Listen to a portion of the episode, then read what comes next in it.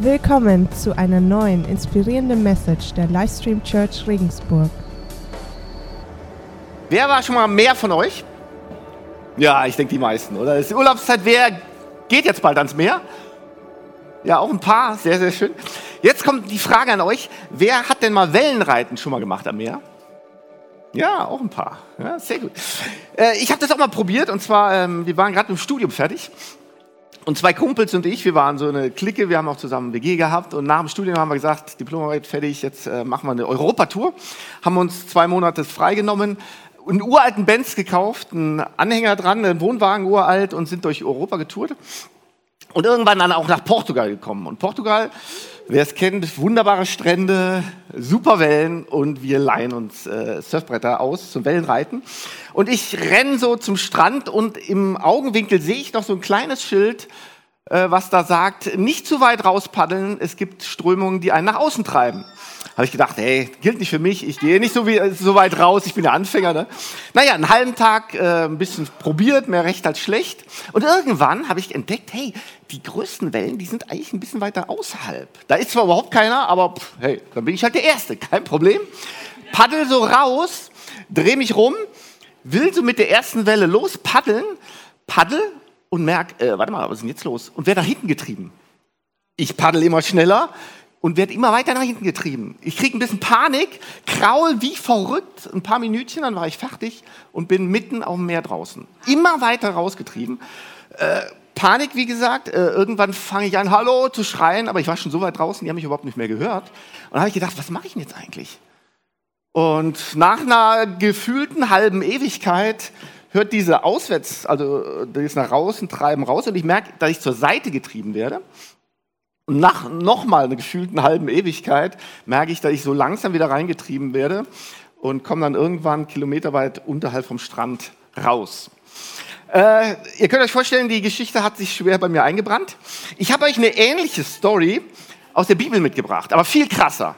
Die hier ist noch viel krasser. Ich bete kurz und dann hören wir uns das an, okay? Lieber Jesus, ähm, ich möchte dir danken, dass wir hier sein dürfen. Ich möchte dir danken für deinen Heiligen Geist, den du uns geschenkt hast. Und ich möchte dich bitten, dass du durch mich durchsprichst, dass, dass jeder von dem, der, der, der hier ist, irgendwas Kraftvolles mitnehmen kann. Dass er erfüllt wird von deinem Geist, von deiner Liebe, von deiner Gnade. Amen. Die Geschichte finden wir in der Apostelgeschichte 27. Und ich sage es euch gleich, ist eine ganz lange Story. Ähm, und ich habe Folgendes gemacht. Ähm, äh, bevor ich das alles langweilig vorlese und ihr einschlaft, habe ich mir die Mühe gemacht, ähm, habe sie kopiert und ich werde jetzt mal probieren, ein paar Sachen vorzulesen und zwischendrin was zu erzählen, dass wir ein bisschen schneller sind. Ich probiere es mal aus. Äh, seid ihr dabei? Ist es okay? Gut. Also, Hintergrund ist folgender. Paulus ähm, war ja ein großer Apostel ähm, und wurde von den Juden verhaftet. Anklage Gotteslästerung. Äh, die wollten ihn töten. Äh, durften sie leider selber nicht machen, deshalb haben sie ihn an die Römer ausgeliefert. Die Römer merken schon, ja, warte mal, irgendwas ist da, das ist jetzt eigentlich nichts Dramatisches, es ist irgendeine Religionsfrage. Ähm, und er hatte schon mehrere Verhandlungen gehabt. Und irgendwann sagte Paulus, jetzt reicht's mir, ich möchte vor den Kaiser. Das war sein Recht, er war römischer Bürger. Und dann hatten die Römer gesagt, okay, äh, schicken wir dich nach Rom. Und da steigen wir ein. Als es dann soweit war, dass wir nach Italien abreisen sollten, wurden Paulus und einige andere Gefangene einem römischen Offizier übergeben, einem Hauptmann namens Julius, dessen Regiment den Ehrentitel Kaiserliches Regiment trug. Wir gingen an Bord eines Schiffes und stachen in sie. Julius behandelte Paulus sehr zuvorkommend und erlaubte ihm, seine Freunde aufzusuchen, um sich von ihnen mit allem Nötigen versorgen zu lassen. Also ich denke, die Geschichte geht eigentlich ganz nett los. Hört sich so ein bisschen an wie so ein, so ein Urlaubsausflug fast. Ne? Also er kommt da auf ein Schiff und wird zuvor behandelt, kann seine Freunde besuchen. Dann geht es aber weiter. Wieder auf See zwang uns ein heftiger Gegenwind, im Schutz der Küste von Zypern weiterzusegeln. Viele Tage lang machten wir nur wenig Fahrt und als wir schließlich mit großer Mühe bis auf die Höhe von Knidos gekommen waren, gelang es uns, wegen des starken Windes nicht dort anzulegen. Mit größter Mühe ging es dann weiter, bis wir schließlich einen Ort erreichten, einen Hafen, der nicht weit von der Stadt La Sea entfernt ist. Also ich würde immer noch sagen, pff, mei, auf dem See kann das schon mal passieren, kann ein bisschen herausfordernder werden, es kommt Gegenwind auf. Bis jetzt würde ich sagen, noch alles in Ordnung. Aber jetzt geht's los. Inzwischen war viel kostbare Zeit verstrichen. Und jetzt merkt man, werden die Seefahrer nervös. Es wird langsam Winter und damals war das gar nicht so prickelnd dann. Ähm, und die überlegen schon ein paar Sachen zu machen. Und in dem Augenblick kommt der Paulus rein und sagt, äh, warnt die Besatzung und sagt, macht das lieber nicht, was ihr jetzt vorhabt. Aber die sagen, nee, nee, wir sind hier die Experten. Und dann geht's weiter. Als nun ein leichter Südwind einsetzte, sahen sich die Seeleute in ihrem Vorhaben bestätigt. Sie lichteten die Anker und fuhren so dicht wie möglich an der Küste Kretas entlang. Doch es dauerte nicht lange, da brach von den Bergen der Insel her ein orkanartiger Sturm über uns herein, der gefürchtete Nordost. Und dazu habe ich euch mal ein Bild mitgebracht dass wir so ein bisschen langsam in die Stimmung kommen, was da los ist. Und ich meine, das Bild habe ich gesehen und jetzt stellt euch vor, das ist von einem Hochseedampfer, die sind heutzutage relativ seetauglich, der kann relativ entspannt da drin sitzen. Früher war das Holzboote und sowas war tödlich. Ja? Also es wird richtig spannend. Das Schiff wurde mitgerissen und alle Versuche, es zu drehen und gegen den Wind zu segeln, waren vergeblich. Wir mussten das Schiff dem Sturm preisgeben und uns treiben lassen. Also jetzt haben wir eine Situation, die ist gar nicht mehr so spaßig. Ja? Das ist kein entspannter Ausflug mehr, sondern das Schiff ist im schlimmsten Sturm, in einem Orkan, nicht mehr steuerfähig. Und jetzt machen die Seeleute tatsächlich so ein paar Sachen, ähm, die vielleicht nicht ganz so toll sind. Ähm, wo, wo, wo war das? Ah, das kommt noch gleich. Oder war das hier? Nee. Ah nee, das wollte ich vorlesen, genau. Weil uns der Sturm weiterhin mit unverminderter Gewalt zusetzte, warfen die Seeleute am nächsten Tag einen Teil der Ladung über Bord und beförderten sogar Teile der Schiffsausrüstung eigenhändig ins Meer. Tagelang waren weder die Sonne noch die Sterne zu sehen, sodass keinerlei Orientierung möglich war. Und das Unwetter tobte so heftig, dass wir zuletzt jede Hoffnung auf Rettung aufgaben. Wir können das Bild ruhig stehen lassen, dass wir in der Stimmung bleiben. Leute, die Besatzung und die Leute da haben dem Tod sicher ins Auge geschaut. Und deshalb kein Wunder, die haben keine Hoffnung mehr. Tagelang keine Sonne mehr zu sehen, dramatischer Sturm, haben schon ganz viele Sachen weggeschmissen. Und in, dem, in der Situation kommt wieder Paulus und hält so eine Ermutigung, so eine feurige Ermutigungsrede. Und er sagt, okay, nachdem jetzt alles so gekommen ist, fordere ich euch auf, lasst den Mut nicht sinken. Denn nicht ein einziger von euch wird umkommen. Letzte Nacht trat nämlich ein Engel des Gottes, dem ich gehöre und dem ich diene, zu mir und sagte, Paulus, du brauchst dich nicht zu fürchten. Also ich würde mal sagen, Paulus, sehr mutig. Du musst schon überzeugt sein, sowas zu machen. Ähm, aber so richtig gebracht hat das in der Situation nichts, weil es, wir lesen dann weiter, so kam schließlich die 14. Nacht bei sowas, in der wir auf dem Meer dahintrieben. Jetzt packte, jetzt packte die Besatzung die Angst. In ihrer Verzweiflung machten sie sogar einen Versuch, das Schiff zu verlassen und zu fliehen. Also von, von mir absolut nachvollziehbar. Aber Leute, bei so einer Situation ein Schiff zu verlassen, Selbstmord. Wenn du da reinspringst, keine Chance. Jetzt kommt der Paulus wieder. Nächste feurige Ermutigungsrede. Ihr müsst euch stärken, wenn ihr gerettet werden wollt. Mit diesen Worten nahm er ein Brot, dankte Gott vor allem dafür, brach ein Stück davon ab und begann zu essen. Ähnlich wie wir es eben gemacht haben. Ne? Da bekamen alle tatsächlich neuen Mut und fingen ebenfalls an zu essen. Insgesamt befanden sich 276 Personen an Bord. Als alle satt waren, schüttete man die restliche Getreideladung ins Meer, um das Schiff so leicht wie möglich zu machen. So, also für mich sieht das aus wie eine Henkersmahlzeit. Die haben sich nochmal äh, voll gegessen und dann den Rest der Nahrung weggehauen und das war's. Die haben abgeschlossen. Und, aber es kommt noch schlimmer. Man könnte ja meinen, ich finde das immer, man denkt, es könnte nicht schlimmer werden. Dann geht's weiter. Endlich wurde es Tag. Doch die Küste, die die Seeleute nun vor sich sahen, war ihnen unbekannt. Immer noch so ein Wetter da. Ne?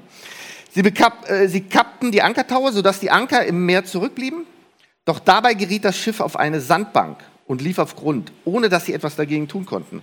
Der Bug bohrte sich so tief in den Sand ein, dass er unbeweglich festsaß, während das Heck unter der Wucht der Wellen nach und nach auseinanderbrach.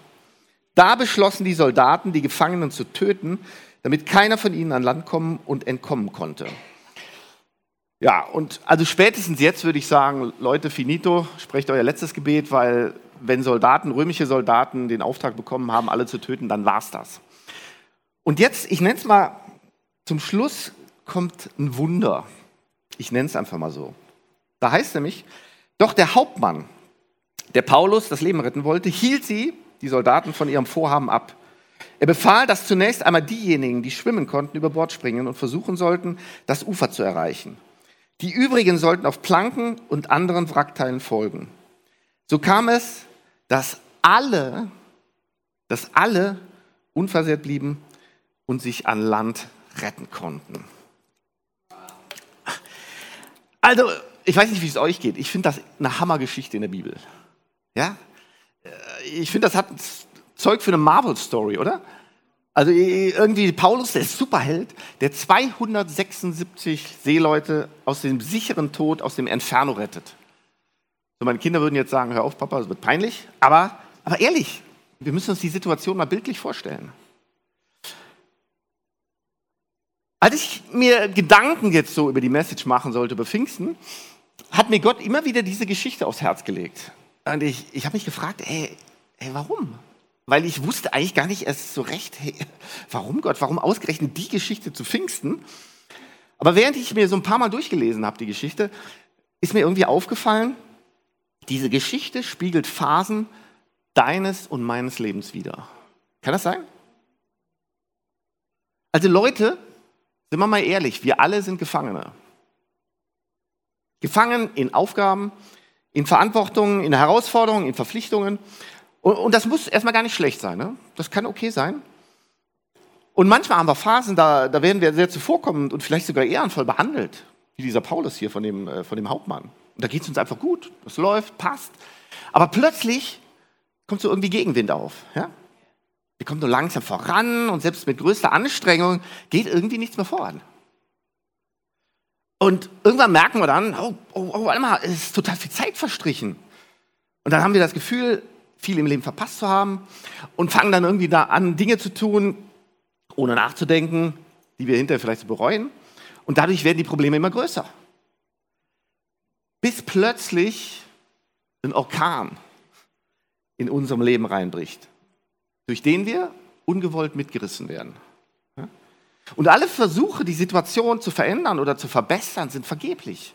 Wir mühen uns da ab, aber und irgendwann haben wir das Gefühl, wir sind dem Leben machtlos ausgeliefert und wir treiben nur noch so dahin. Und, und irgendwann ergreift uns dann Angst und wir, wir verzweifeln, so wie die Leute da, und dann, und dann stecken wir fest und sehen kein Licht mehr am Horizont, haben keine Perspektive mehr und sind kurz davor zu zerbrechen. So gefühlt, wir zerbrechen, bis wir schließlich jegliche Hoffnung verlieren. Und deshalb der Titel der heutigen Message, Gott ist nicht fertig. Okay? Ich habe euch fünf Punkte aus dieser, äh, aus dieser Geschichte mal mitgebracht und ich nenne sie mal die Schiffsbruch-Story. Und, und die sollen euch motivieren und auf eurer Lebensreise helfen, dass ihr wirklich gut vorankommt. Und ich habe die jeweiligen Punkte mit Zusagen von Jesus verbunden. Und ich hoffe, ihr kommt also mit, aber ich, ich probiere es mal. Wir fangen mit dem ersten Punkt an. Wenn du in Problemen steckst, wenn du Herausforderungen hast, wenn du in einem Lebensorkan steckst, das erste ist, werde ruhig und denke nach. In der Apostelgeschichte 27, Vers 10, da lesen wir, Leute, sagte Paulus, ich sehe große Gefahren auf uns zukommen wenn wir die Reise fortsetzen. Wir riskieren nicht nur den Verlust der Ladung und des Schiffes, sondern setzen auch unser eigenes Leben aufs Spiel. Ich bin mir sicher, so wie der Paulus reagiert hat, der hat aus einer Stärke heraus reagiert. Der ist immer wieder ruhig geworden, hat nachgedacht, hat die Situation beobachtet und, und der war Theologe, Leute, ne? Also der war ein Stubenhocker, der war kein Seemann, aber der hat immer wieder nachgedacht, um dann gute Ratschläge zu geben den Leuten, die dann letztendlich auch lebensnotwendig waren, überlebenswichtig waren. Wenn in deinem Leben ein Sturm ausbricht, hey, ist so wichtig, dass du ruhig wirst und nachdenkst. Ja? Über die aktuelle Situation, zu überlegen, hey, warte mal, warte mal, äh, wie ist das jetzt überhaupt zu dieser Situation gekommen? Wie sieht die Situation jetzt tatsächlich objektiv betrachtet aus? Und, und gibt es Möglichkeiten, die Situation zu verbessern? Und das kannst du nur in Ruhe tun. Nicht unter Stress und wenn du herausgefordert bist. indem du auch versuchst, ein Stück weit dich aus der Situation herauszuziehen. Und was zusätzlich auch extrem hilfreich ist, frag andere Menschen, die es gut mit dir meinen, die dich gut kennen, die, die dir auch wirklich ehrlich die Meinung sagen und ehrliches Feedback geben. Zu Jesus habe ich euch eine Stelle aus Matthäus mitgebracht, 11, 28. Kommt zu mir, ihr alle, die ihr euch plagt und von eurer Last fast erdrückt werdet. Ich werde euch Ruhe geben. Das heißt, das Angebot von Jesus, wirklich zu ihm zu kommen, in der schlimmsten Situation, dass er uns die Last abnimmt und dass wir erstmal zur Ruhe kommen. So, das ist der erste Punkt. Der zweite Punkt, hab keine Angst. Hab keine Angst. Wir lesen hier in Vers 23, 24. Letzte Nacht trat nämlich ein Engel des Gottes, dem ich gehorche und dem ich diene, zu mir und sagte, Paulus, du brauchst dich nicht zu fürchten. Das heißt, Paulus kriegt eine Zusage von Gott. Und mit dieser Zusage ermutigt er die andere. Der, der hat die gesamte Mannschaft mehrmals aufgefordert, fürchtet euch nicht, habt keine Angst. Und äh, vielleicht kennst du das Sprichwort, Angst ist ein schlechter Ratgeber. Ja? Oh, Leute, und da ist so viel Wahres dran. Weil wenn du Angst hast, passiert Folgendes. Du, du fokussierst dich nur noch auf das Problem. Und du kriegst so einen Tunnelblick, siehst die Dinge drumherum gar nicht mehr und, und dann tust du unbedacht Dinge, die du hinterher bereust. Was sagt uns Jesus dazu? Johannes 16, 33. Jesus sagt, ich habe euch das alles gesagt, damit ihr in mir Frieden habt. In der Welt werdet ihr hart bedrängt, doch ihr braucht euch nicht zu fürchten. Braucht keine Angst zu haben. Ich habe die Welt besiegt. Amen. Hey, was ist das für eine Zusage? Wenn wir wissen, Gott ist mit uns, Gott will uns mit seinem Frieden erfüllen und er hat die Welt erfüllt. Und für ihn ist ein Sturm überhaupt kein Problem. Und er ist auch kein Problem, dein Lebenssturm. Aber wir müssen ihm vertrauen und keine Angst haben und uns nicht ablenken lassen. Der dritte Punkt, halte an der Hoffnung fest. Halte an der Hoffnung fest. Wieder Apostelgeschichte, Vers 20 und 22. Tagelang waren weder die Sonne noch die Sterne zu sehen, sodass keinerlei Orientieren mehr möglich war. Und das Unwetter tobte so heftig, dass wir zuletzt jede Hoffnung auf Rettung aufgaben. Und dann sagt Paulus, aber nachdem jetzt alles so gekommen ist, fordere ich euch auf, lasst den Mut nicht sinken. Das heißt, Paulus sagt, habt keine Angst, seid mutig, lasst die Hoffnung nicht sinken, halt an der Hoffnung fest. Und Leute, zu jedem einzelnen Thema, was ich jetzt gesagt habe, könnte ich eine eigene Message halten. Ähm, haben wir teilweise auch schon gemacht, aber gerade das Thema Hoffnung haben wir hier schon sehr oft behandelt. Warum? Weil Hoffnung in deinem Leben absolut wichtig ist, lebensnotwendig ist. Wenn du keine Hoffnung mehr hast, bist du eigentlich schon tot. Ja? Das hört sich zwar hart an, aber im Grunde ist das so. Wenn du keine Hoffnung mehr hast, gehst du nicht mehr voran. Wenn du keine Hoffnung mehr hast, erscheint dir alles sinnlos. Und, und dann kannst du auch nicht mehr lieben, weder dich selber noch andere. Ja, warum denn auch? Ist alles sinnlos. Und deshalb ist Hoffnung so wichtig. Und zu Jesus habe ich euch Römer 15, 13 mitgebracht. Und in dieser Stelle sagt Paulus etwas über Jesus. Darum ist es mein Wunsch, dass Jesus, die Quelle aller Hoffnung, euch in eurem Glauben volle Freude und vollen Frieden schenkt, damit eure Hoffnung durch die Kraft des Heiligen Geistes immer unerschütterlicher wird. Das heißt, halte an der Hoffnung in deinem Leben fest, weil Hoffnung für dich absolut lebensnotwendig ist. Und dieser Vers, der liefert mir auch ein Stichwort für einen anderen ganz extrem wichtigen Punkt. Vielleicht ahnt das schon. Die Kraft und die Hilfe durch den Heiligen Geist. Leute, es ist, es ist so ein Vorrecht und deshalb haben wir heute auch ganz bewusst gesagt, wir wollen ganz massiv den Heiligen Geist im Lobpreis einladen und jetzt auch in der Message drauf eingehen. Jesus möchte dir den Heiligen Geist schenken, denn der Heilige Geist hilft dir bei all den Themen, die ich jetzt genannt habe und die auch noch gleich kommen. Und wie gesagt, Jesus ist im Himmel, sitzt auf der rechten Seite von Gottes Thron, aber hat gesagt, ich lasse euch einen Helfer da. Ich lasse euch einen Beistand da. Ich lasse euch eine Person da, die euch helfen möchte. Und wir brauchen das nur anzunehmen. Behaltet das mal im Hinterkopf, komme ich gleich nochmal drauf. Ich komme zum vierten Punkt. Stärke dich. Stärke dich. Vers 34. Deshalb, das ist ja das, was Paulus sagt, deshalb fordere ich euch jetzt dringend auf, etwas zu essen. Ihr müsst euch stärken, wenn ihr gerettet werden wollt. Also Paulus ganz klare Aufforderung, hey, stärkt euch.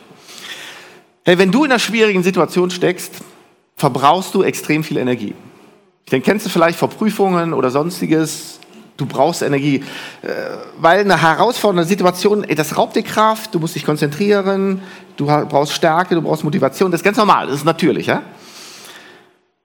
Das heißt jetzt, wenn du die letzten Punkte, die ich gesagt habe, berücksichtigt hast in deinem Lebensorkan, du hast ruhig nachgedacht, du bist der Angst entgegengetreten, entgegengetreten, hast an der Hoffnung festgehalten, dann ist so wichtig, dich auch wieder zu stärken. Ja? Was heißt das konkret? Zum einen körperlich. Ernähr dich gesund. Treib Sport. Tu Dinge, die dir Freude machen. Umgeb dich mit netten und guten Menschen, mit denen du lachen kannst. Ja? Und, und das hört sich jetzt vielleicht trivial an, ja? aber so oft vergessen wir das in so Situationen, weil wir uns nur noch auf das Problem fokussieren und nur noch denken, oh, wir müssen nur noch das machen. Aber hier kommt das Ding. Neben dem körperlichen wirst du zusätzlich geistlich extrem angegriffen. Und Leute, unterschätzt das nicht.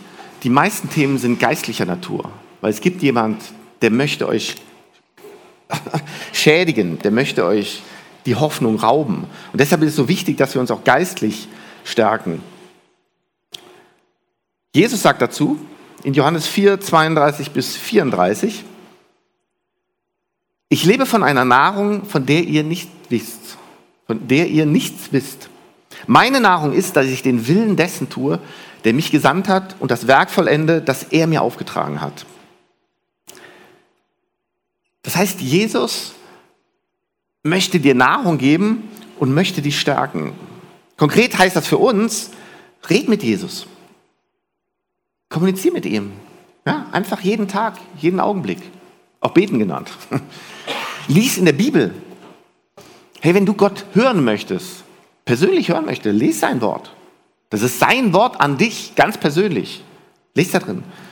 Empfange Ermutigung hier im Gottesdienst. Das ist ja unser, unser, unser Ziel, dass du hier ermutigt, irgendwas Kraftvolles mitnehmen kannst. Und lass dich auch durch andere in der Kleingruppe ermutigen und stärken. Deshalb ermutigen wir und motivieren wir euch immer, wer Teil von einer Kleingruppe. Das sagen wir nicht nur einfach so, weil wir es schön finden, sondern weil das so kraftvoll ist, sich gegenseitig zu stärken, zu ermutigen. Ja? Komme ich noch kurz zum letzten Punkt, Nummer, Nummer 5. Du wirst gerettet. Du wirst gerettet. Vers 22 und Vers 44 hier. Denn nicht ein einziger von euch wird umkommen, nur das Schiff ist verloren, sagt der Paulus.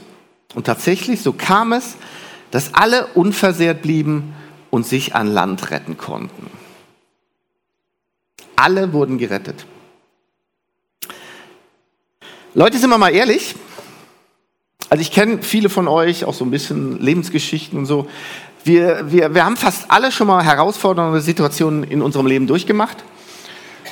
Definitiv durchgemacht, aber auch überstanden. Sonst würdet ihr ja nicht hier sitzen. Ist einfach so, oder? Und klar, es war oft echt schlimm. Es war wirklich herausfordernd oder wirklich ganz schlimm und, und wir haben teilweise tiefe Verletzungen erlebt. Will ich gar nicht in Frage stellen. Aber das Leben geht irgendwie schon weiter. Ne? Ja? Und gerade hier in Deutschland können wir davon ausgehen, du wirst schon irgendwie versorgt, wirst schon irgendwie weiterleben. Ja? Aber hier kommt die umfassende und finale Zusage von Jesus. Ja? Er sagt nämlich, es geht nicht nur irgendwie mit dir weiter. Du lebst nicht nur irgendwie so gerade weiter, sondern du kannst vollkommen gerettet werden. Du kannst vollkommene Erfüllung finden, vollkommen gerettet werden. Ja? Gerettet werden aus all deinen Herausforderungen und Lebenskrisen. Gerettet werden von all deinen Schmerzen, all deinen Enttäuschungen und Verletzungen. Gerettet werden von all deiner Schuld, die jeder von uns, ich und du, begangen hat. Ne?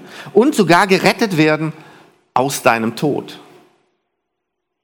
Und gucken wir uns die Hammerzusage von Jesus an. Und Ich meine, die Kernaussage steht in Johannes 3,16, aber ich zitiere heute mal einen anderen Vers, der aber im Prinzip das Gleiche sagt. Johannes 6, 47. Da sagt Jesus, ich sage euch die Wahrheit. Wer an mich, Jesus, glaubt, der hat jetzt schon das ewige Leben. Ja? Das heißt, du wirst gerettet, du wirst leben, wenn du an Jesus glaubst. Und das ist so eine hammerkraftvolle Zusage. Ne? Und Leute, ich, ich möchte euch motivieren, diese, diese Punkte wirklich nochmal ruhig durchzugehen und wirklich zu Herzen zu nehmen. Und besonders Jesus immer und überall in eurem Leben zu involvieren. In jeder Herausforderung, in jeder Situation. Und euch auf eurem Lebensweg vom Heiligen Geist wirklich unterstützen zu lassen. Nicht nur sagen, so, der ist weit weg, sondern wirklich, Heiliger Geist, helf mir. Dass ihr ruhig werdet und nachdenkt in schwierigen Situationen. Und, und ich gebe zu, in manchen Situationen, also ich glaube, wenn ich bei so einem Sturm bin, ob ich da wirklich ruhig werden kann, weiß ich nicht. Aber einfach den Heiligen Geist zu bitten, hey, hilf mir, dass ich ruhig werde und nachdenken kann. Und schenk du mir deine Weisheit, Heiliger Geist. Und dass ich keine Angst habe und dass, ich, dass ihr wirklich an der Hoffnung festhaltet. Und auch da ist extrem schwierig. Vielleicht erinnerst du dich, letzte, letzte Woche hatte ich ein Zeugnis gegeben von dem Drogenabhängigen, wo ich selber gesagt habe, Gott, wo ist bei dem noch Hoffnung? Das, das geht doch fast gar nicht. Aber bei Gott gibt es immer Hoffnung. Und dass wir mit der Hilfe des Heiligen Geistes an der Hoffnung festhaltet. Dass ihr euch stärkt, körperlich und geistlich. Und da auch wieder mit der Kraft des Heiligen Geistes. Wenn, wenn ihr keine Kraft habt, der Heilige Geist hat immer Kraft. Ja? Und dass ihr Jesus vertraut, dass ihr wirklich durch ihn gerettet werdet. Und genau dazu wollen wir gleich gemeinsam im Gebet sprechen. Ähm, bei denen, die die Möglichkeit hast, Jesus und den Heiligen Geist persönlich in dein Leben einzuladen. Nochmal ganz bewusst, nochmal ganz konkret. Und vielleicht ist, ist das zum allerersten Mal bei dir dran. Wäre genial, wenn du sagst, hey, das habe ich so eigentlich noch nicht gehört, ich möchte das machen. Aber vielleicht ist es auch mehr so eine Aufrichtung bei dir, wo du sagst, hey, ich habe das eigentlich schon mal gemacht, aber irgendwie in meinem Leben bin ich immer weiter abgetrieben und ich möchte das nochmal ganz festmachen. Dann echt die Einladung an euch. Aber vorher wollen wir noch ein Lied hören. Ähm, das mich hier bei der Vorbereitung persönlich sehr bewegt hat, mit dem Titel Remember. Und darin wird nämlich besungen, Gott kann die Meere teilen. Ja, da er sie ja geschaffen hat, ja, der hat die geschaffen. Gott hat Berge erschaffen, dann, dann kann er die auch versetzen. Ist ja kein Thema für den. Und selbst der Tod verbeugt sich vor Gott. Ja? Und wir sollten nicht meinen, dass das nur in vergangener Zeit so war und nun abgeschlossen ist. Nee, nee, nee. Jesus ist noch nicht fertig. Und deshalb meine Ermutigung an euch, Jesus ist auch noch nicht fertig mit mir und mit dir. Amen. Amen.